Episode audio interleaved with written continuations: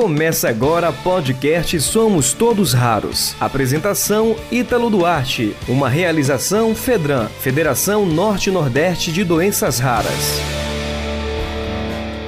Está no ar Boletim de Notícias, podcast Somos Todos Raros. Presente na semana do dia 1 ao dia 12 de junho.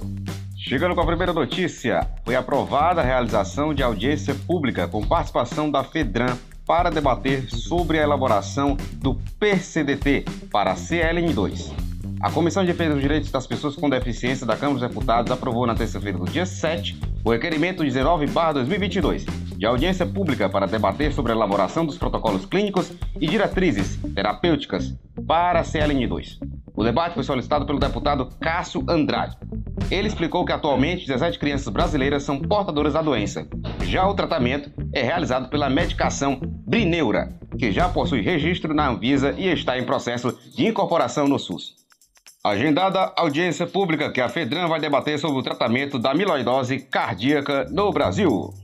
A Comissão de Defesa dos Direitos das Pessoas com Deficiência da Câmara dos Deputados vai realizar audiência pública no dia 21 de junho, às 16 horas, para debater sobre o tratamento da amiloidose no Brasil.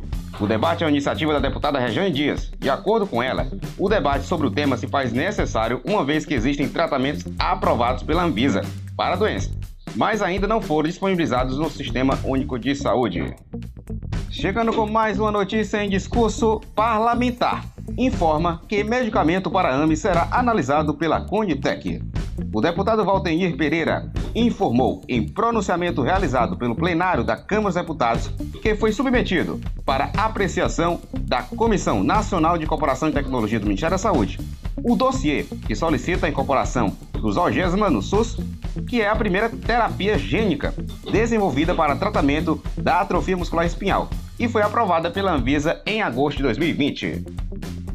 Mais uma grande notícia: a antecipação da quinta etapa do teste do pezinho no Brasil será debatida em audiência pública.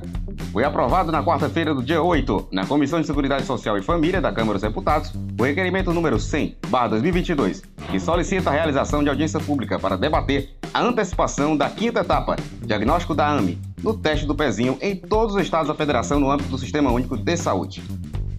Você ouviu o podcast Somos Todos Raros. apresentação Ítalo Duarte. Uma realização Fedran, Federação Norte-Nordeste de Doenças Raras.